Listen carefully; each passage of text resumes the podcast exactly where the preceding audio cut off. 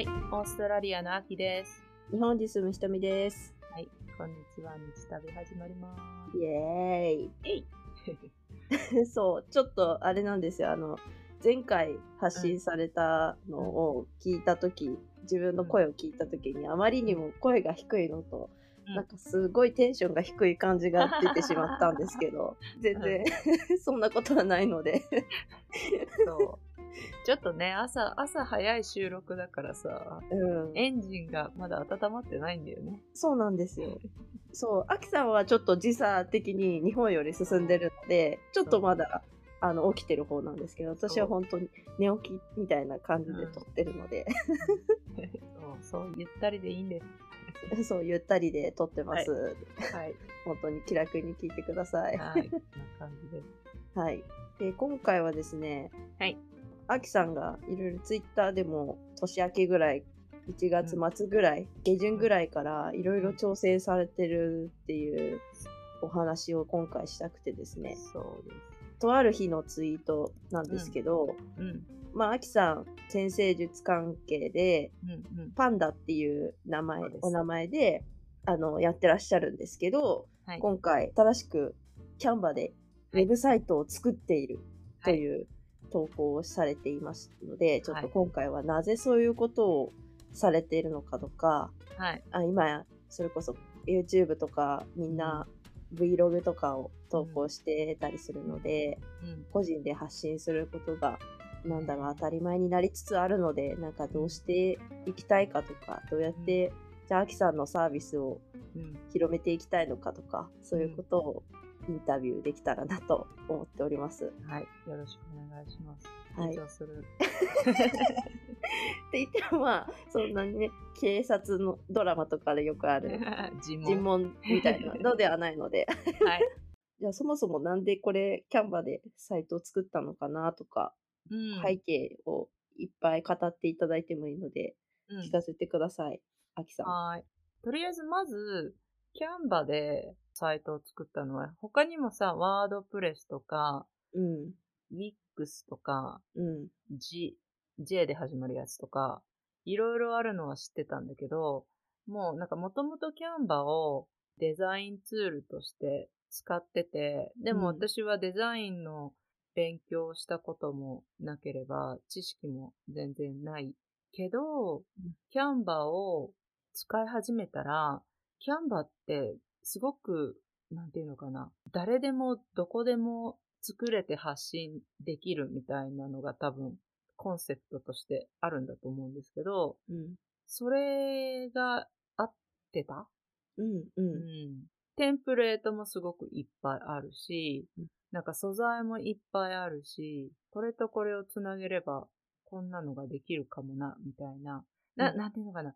ゼロから作ろうと思うと、あの、思い浮かばないけど、うん。例えばテンプレートみたいなのがあって、それからなんかヒントを得て自分なりの感じにするっていうのは、のの方が私は好きだし、うん。そっちの方が、なんだろう、デザインをもともとやってた人じゃなかったら、とっつきやすいだろうなっていうのがあって、すごうんいキャンバは、なんだろう、キャンバは、アドビがもともと、なんていうの、デザイン関係ですごくシェアを占めてる中で、そこにこう立ち向かっていく感じ があったらしいんですけど、うんうんでも、アドビはもっとテクノロジーに長けてる人、うん。テク関係に長けてる人が使う感じが私の中のイメージであって、うん。キャンバはもっとパソコンが苦手っていう人でも、キャンバだったらできるみたいなうん。ところがあるので、そこら辺の住み分けができてるのかなっていうのはちょっとうん思います。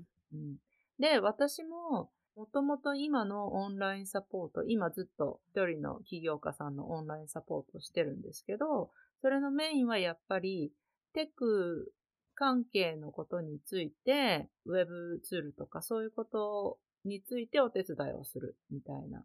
うん。まあ、アドミンっていうか、事務系もするんですけど、それ以外の、こうなんか、わかんないけど、デザインとかもして、この前はカレンダーも作って、うーん。うん。月の周期のカレンダーっていう、多分ツイッターでもちょっと一回うんお知らせしたんですけど、うん。そう、それも作っ、アイディアはあって、それを形にするのが私の仕事みうん。たいな。うん。日付をちまちま入れたりとか、うん。そう枠をちょっと直したりとか、うん。そういうのをするのが私の仕事っていうので、もともとそういうのを一人の方にやっていたっていうのもあって、で、そういうのがあ好きだし、得意だし、息をするようにできるな、みたいうん。な、うん、ところがあったんですよね。で、私のホームページの、なんか3本柱は、うんオンラインでそういうテクのことについてサポートするっていうのと、今はキャンバと、あと、先生術ソフトのチュートリアルみたいなのを定期的にやっていくのと、うんあとは先生術のセッションうん。うん。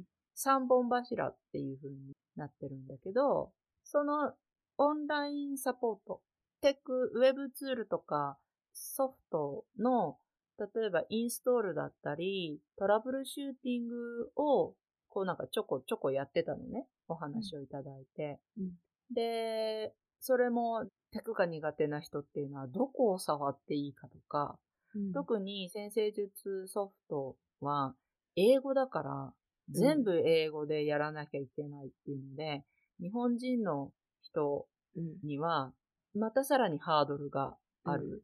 うん。うん。っていうので、私は英語もまあそれなりにやってきたし、一応元英語教員だし、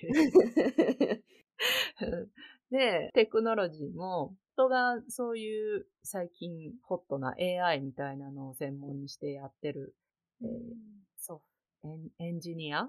うん。多分両方できると思うんですよね、ソフトもハードも。うん。っていう理系にいて、パソコンとかそういう情報機器もうちには多分それなりのものが揃ってるとうん。だから、そういうのもあって、テック関係についても親しみが私はあるし、私も結構パズルとかが好きで、うん。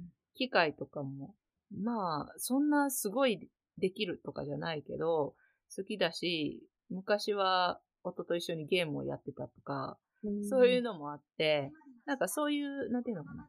お、はい聞こえた。あ、いやー 私の Google が今喋りました。調べよう。運動しましょうってやつ。そうそうそう、デブうんになるよって言われました。はい。ちなみにこれについてはまた、あの、リンク貼っとくので、前の配信をお聞きくださいってはい。はい。恥ずかしい。はい。で、何の話だっけ？そう、えっ、と、旦那さんがエンジニアとか、そのソフトとハードも触れるから、一応機材が揃ってますよっていうそう話をしそうそうそうて、そう。うんそう。で、私が苦手な人に対して分かるように翻訳するみたいな感じ。うん、うん、で、こうやって使うといいよとかうん。いうのを伝えたりするのは結構好きで、うんできたって、治ったとかう、ん。うん、ずっとなんかエラーメッセージが出て、ずっと止まっていたものが、ああ、治ったってなったら、うん。その人が本当にやりたいことができるじゃん？うん。うん。今は、こう、情報化社会で、こういうテクノロジーも発達してるから、いろいろできるんだけど、それ、個人で発信する時代とかって言われてるうん。けど、そっから、いろんなツールがあるから、それを使って自分がやりたいことっていうのが実現できるんだったら、いろんなツールがあるのに、うん。それがハードルになって、自分がやりたいことっていうのが実現できないってなったら、それはもったいないなって。だからそのハードルっていうか壁を一緒に壊す手伝いをできれば嬉しいなうん。うん。思ってる。で、多分、私はゼロから何かを生み出すっていうより、一、いろんな一を掛け合わせて、こうしたらどうですかみたいな。うん。うん。なんかあっちにこういうのがあって、こっちにこういうのがあって、あなたがしたいことはこれだから、うんこれとこれを使うといいよ、はいどうぞ、みたいな。うん。っうん。ていうのの方が合ってると思うんだよね。うん。うん。で、すごい好奇心旺盛で、いろんなことに、あ、面白そうって言って手を出して、うん。多分ね、前誰かに言われたな、器用貧乏なんだけど。だから、いろんなことに手を出すと、できちゃうんだよ。で、なんかちょっと、あの、何？え傲慢な感じじゃないけど、違うの、違うの。なんか、ちゃちゃっとこうやれちゃうんだけど、すぐ飽きちゃうから、うん。プロフェッショナルにはなれないのね。うんうんうん。慣れてなかったのね。うん。な、なんていうの？スペシャリストうん。ではない。うん。私はジェネラリストってずっと思ってて、うん。だから、スペシャリストの人たちが何も煩わしいことをしないで、そのスペシャリストの人のメインのやらなきゃいけないっていうか、やりたいことに集中できるように、周りをこう、掃き掃除して、うん。整えて、テーブル拭いて、みたいな。うん。そういうのをやるの、ジェネラリストかな？みたいな。自分がね。うん、そう。それで、なんか話がいろんなところに飛んでるような気もしないでもないですが、それでキャンバで作ったのは、うん。まあキャンバの方が私もずっと使ってるから、アカウントを作らなくてもいいし、どこを触れば何が出てくるかとかは、もう、例えばそのインスタの投稿のデザインっうん。ていうのを作るときとかと一緒なのね。うん。うん。で、多分、キャンバのウェブサイトっていうのは、キャンバの1枚の長いデザインをリンクでシェアしただけって言ったらだけうん。うん。なんだよね。うん。うん。それがずっと繋がってる感じ。うん。うん。でも、それだったら、本当にテクがわかんない人。うん。テク、パソコン、えー、パソコンねえとメールができるだけとか。うん。な、なんかそう、そこまでじゃなくても、パソコンは使うけど頑張って使ってる人にとって、うん。例えばワードプレスをやろうと思ったら、すごいハードルが高いうん。んじゃないかなと思うん。って、で、また新しいプラットフォームだと、その新しいプラットフォームのお作法を覚えないといけない。うん。うん。うん。グラフィックデザイナーの人はキャンバ使ってないじゃん。多分。確かに使。ってんのかな？アドビとかの方が多いイメージですよね。多いよね。うん。うんそういう人たちじゃなくて、テクが苦手だけどキャンバでなんかいろいろやったりとかはできるみたいなうん。人たちにとって、そこで自分でウェブサイトを作れるうんんだったら、それはその方が自分で作った感みたいなのもあるし、うん。あと、例えば私はこれからウェブサイトを私が作って納品するっていうか提供するっていうのもやりたいなと思ってるんだけど、そうやってお渡しした後で、その人自身が、こうちょっと、あ、この色変えたいなとかってなったら、うんその人が変えれる？うん。またもう一回プログラマーとかデザイナーに戻してうん。変えてもらわなくてもいいみたいなところもキャンバだったら楽にできるから、うん。うん一番最初の取っかかりとしてはいいんじゃないかなと思って。うん。うん。しかも多分ワードプレスだとレンタルサーバーとかうん。費用がかさむうん。と思うんだけど、キャンバは一応一つのアカウントにつき5つまでだったかな？うん。無料で出せるのね。あと、自分独自のドメインを使いたかったら、なんかキャンバプロっていううん。有料のキャンバにしないといけないっていうのもあるけど、まあキャンバをずっと使ってる人で、えーっと、だったら、なんか、キャンバプロにしたら、もっといろんな素材が使えたりとか、うん。うん。あの、使える機能も増えてくるから、その、うんホームページを作るとか、維持するためだけに払うんじゃなくお金を払うんじゃなくて、それ以外のベネフィットもあるよね、と思って。うん。うん。うん。確かに。まあ本当に、ウェブサイトとか作ったことありませんとかっていう人は、キャンバーって多分すごい使いやすいツールかなって私も思っていてうん、でもこれよくそのウェブサイト、まあ私もデザインとかするん、それこそアドビとかでするんですけど、うんうん。アキさんに聞きたいのは、その、よくレスポンシブデザインって言って、うん。パソコンで見るのと iPad のようなで見るのと、スマホで見る画面って違うじゃないですか、横幅とか。そう、それの、あの、詳しいデザインとかもやっていかなきゃいけないんですけど、うんそれって Canva でそういうのは設定したんですか？じゃあスマホはこれ、うん。PC 用はこれみたいな感じにしたのか、もう、P、全部1個のデザインでバンってやると、全部なんか設定できるみたいな感じなのか？後者後者。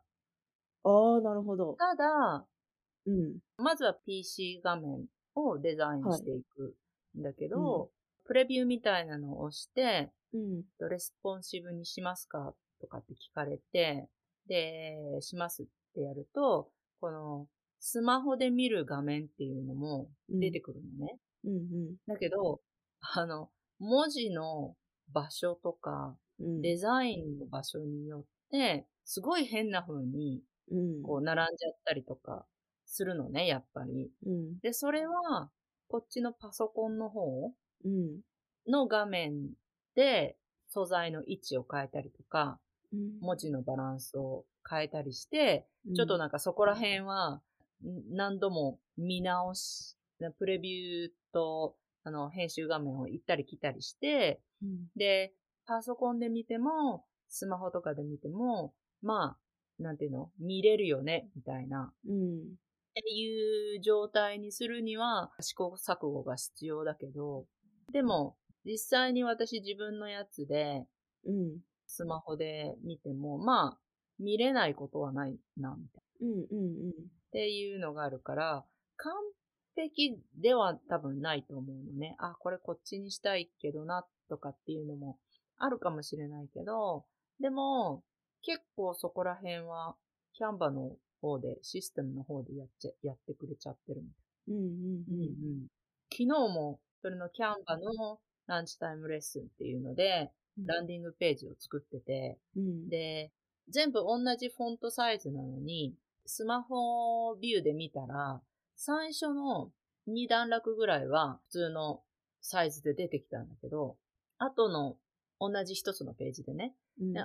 の4、5段落はすごい小さくなって、2つに分かれて表示されちゃったから、うわ、って、おーみたいうん。な。とか、あとは丸いデザインのやつがあって、ドットみたいなのの横に文字をうん。載せて、ポイントみたいな感じでやってたのね。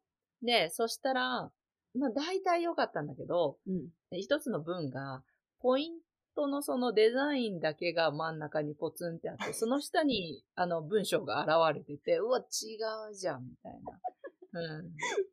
それを、まあなんとか直したりね。あうあ。ん。するのは、でもそれも文章の中の文字数を変えたりとか、うんもうちょっと短くしたらパシッ二つ平行で並ぶとか。じゃあそこの微調微調整が結構意外と時間かかりました？あーまあね、なんか、これどうだろうみたいな。うんうんうん。ああ、できなかった、ダメだ。で、諦めちゃうと、そこで終わりだけど、うんあこれはどう？あれはどう？って、微調整が楽しめると楽しいと思うんうんう。うん。確かにな。そっか。微調整必要なんですね。うん。微調整は必要です。うん。だから、でも、キャンバーの、例えば5つページ、ページっていうか、一つのデザインがあって、例えばメインのページ、で、その下に狙いとかあって、で、こういうサービスがあります。で、価格表。うんで、最後にまとめっていうのが例えばあったとしたら、上にメニューつけたいじゃないですか。パソコンでも。うんあれなんていうの？わかんないけど。ナビゲーションみたいな。あそうそうそうナビ、ナビゲーションみたいな。で、あー、キャンバーじゃできないかなとか思ってたら、はい。なんかできるんですよ。ああ、なるほど。うあ、ん。本当だ。例えば今、アキさんのサイト見てるんですけど、About Me、サービス概要、オンラインサポートとかそ出てきう、ますね。できるの。で、しかもスマホでやると、ハンバーガメニュー。うん。ーメニューってあの3本ラインのやつね。はい。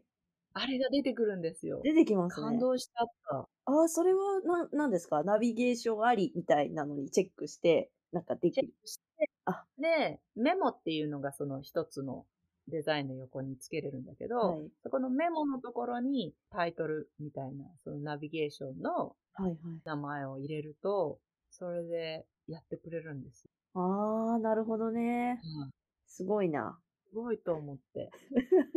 なんか、Wix とか WordPress とか、そういうのが出てきた時も、あ、自分でホームページ作れるんだって、ノーコードでっていうのを思って、うん、それはそれで画期的だったと思うんですけど、コーディングの知識がいらいらないうんっていうので。でも、キャンバはもっとそのハードルを下げたなっていう。そう、ワードプレスも私触ったことあるんですけど、結局いるんですよね。微調整に、コードの知識が。うん、うん。いる。あとは、そのカスタマイズする、何ですか、テンプレとかを、例えば有料のものを買って、うん、やったとしても、やっぱりどうしても微調整が必要だったりとかするんですけど、またコードの知識がなくても、キャンバで、ね、なんか必要な文言とか入れたい文言を入力すれば、うん。もうそれである程度大丈夫。あと微調整は本当に、なんか位置、文字の位置をずらすとか本当にパワーポイントとかをいじってるみたいな感じでできるってことですよね。そうそうそうそう。だから、もっと、うん。本当に、裾野が広がった感じ。うんうんう。うんそいいですね。うん。うんう。一応 YouTube チャンネルで、まだ全然何も作ってないけど、うんうん。キャンバの使い方みたいなのは、うん。発信していこうかなと思ったりします。それ、多分キャンバがアンバサダーみたいなのを、あるあるなんか、まあ皆さんが、うん。なんか発信してるのを見たりはするんですけど、うん。どうしてもグラフィックの方が多いイメージなんですよね。うん。うん。こういうイラスト描きましたとか、じゃあこういうテンプレ作りましたみたいな。うんそれ、のウェブサイトバージョンとして、うん。もうもしかしたらやってるのかもしれないですけど、うん多分やってる人もいるし、私もフォローしてる人がいる。ああ、なるほど、うんいるん。ですね。ミキミキさん。うーん。だから、その人とか、みたいな感じで、なんか画面の録画をしながら、こうやって作るよみたいなのを YouTube でやっていくと、うん。面白いかもしれないですね。ね。うん。ちなみに、ちょ、いそう、今、アキさん探してるんですけど、に、間に雑談をすると、その、ノーコード関係だと、私も一時期、いろんなサービスを触ってた時期があって、うんうんうんその中でも一番、ああ、面白いな、とか、まあ、キャンバーも一個そうなんですけど、裾野が広がりそうだなと思ったのは、バブルっていうノーコード。あの、泡のバブルですね。うん。bu, b, b, l, e っていうのがあって、バブル .io かなっていうのがあるんですよ。ただこれは完全に英語なんですよ。日本語がない。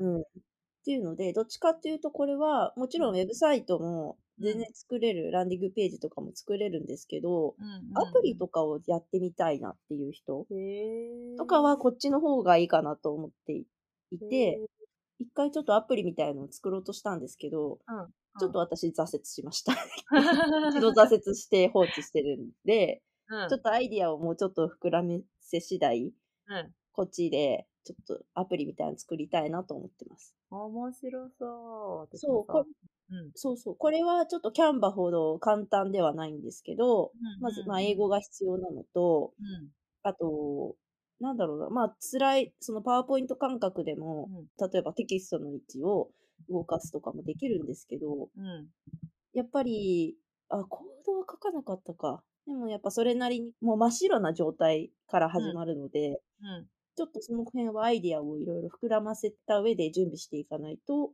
うん。難しい。あと、プログラムの構造とかも必要かなっていう。ここを動かすとこういう動作ができるっていうのがゼロの状態なので、うん。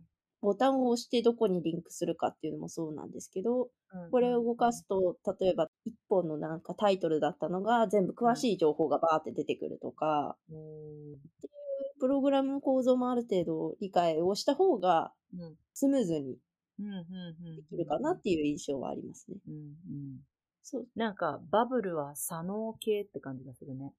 ああ、確かに。うん。うんキャンバは右脳系。ああ、わかりますね。うん。うん面白そうでいろいろ出てきてるね。あ本当にいろいろありますね。うんうんありがとうございます。ミキミキさんの。ああ、これ前、アキさんがですね、教えてくれたインスタグラムどうなっていくのっていう風なことを言ってた人ですね。最近、ミキミキさんのやつとか見て、うんうんうん。でキャンバもいろいろ使えるからさ、うん。う。うんん、そう。そんな感じですかね。そうですね。はい。いろいろアキさんの思いを語っていただいて、30分ぐらいになったので、はい。ちょっと後半は じゃあアキさんどうしてい、どうやってこれを広めていくの？みたいなはい。話をしていきましょうか。そう YouTube の話とかもしたいね。うんうん、うんしていきましょはい。う。この番組、日常を旅するラジオは、オーストラリアに住むアキさんと、私、日本に住むひとめが、日々感じることを毎日旅するように切り取ってゆるりと話しています。ご感想は、ご質問は、ハッシュタグ、ひらがなで日旅でお寄せください。お便りフォームからも受け付けています。この番組が面白いと思ってくださった方で、Spotify、Google Podcast の方はぜひフォローをお願いします。Apple Podcast の方はレビューもぜひお願いします。お願いします。うんそれではまた。バイバイ。バイバイ。